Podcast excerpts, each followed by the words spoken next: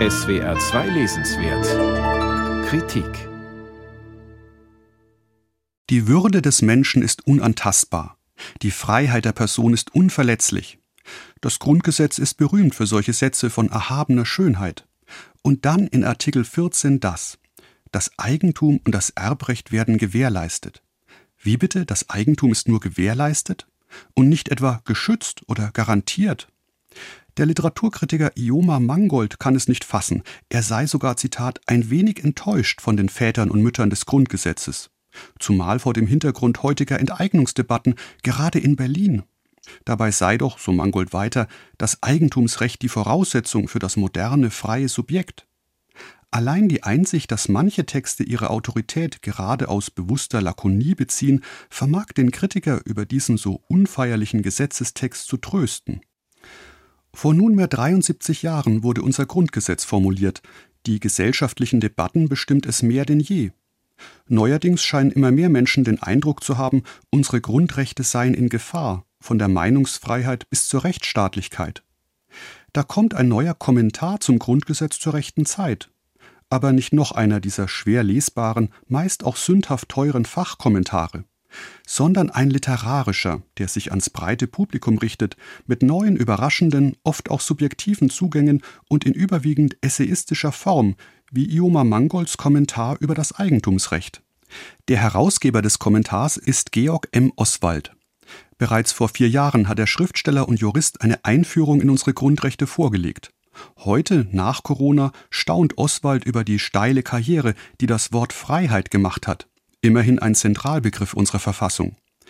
Denn die Grundrechte sind in erster Linie Abwehrrechte jedes Einzelnen gegenüber dem Staat. Formuliert wurden diese Rechte von den Vätern und Müttern des Grundgesetzes nach den Erfahrungen von NS-Diktatur und Holocaust. Freilich haben inzwischen einige Artikel angesichts gesellschaftlicher Fortschritte Updates erhalten.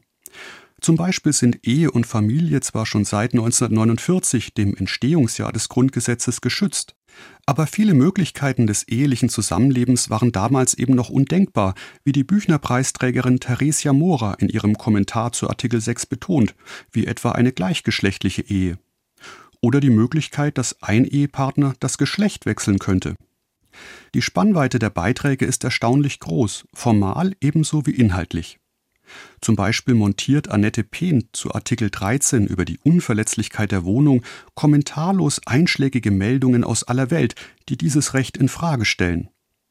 Sibylle Levitscharow erzählt beim Recht auf Freizügigkeit dagegen ein Stück Familienbiografie. Ihr Vater, ein Arzt, musste einst aus Bulgarien fliehen und später als staatenloser Ausländer bei jedem Grenzübertritt Schikanen über sich ergehen lassen. Und Martin Mosebach meditiert beim Stichwort Religionsfreiheit salbungsvoll über das ambivalente Verhältnis der katholischen Kirche zum Grundgesetz. Wohl der eigenwilligste Beitrag des Bandes. Nicht zufällig beeindrucken jene Beiträge am meisten, die auf persönlichen Erfahrungen beruhen, etwa in Ländern ohne unsere Grundrechte.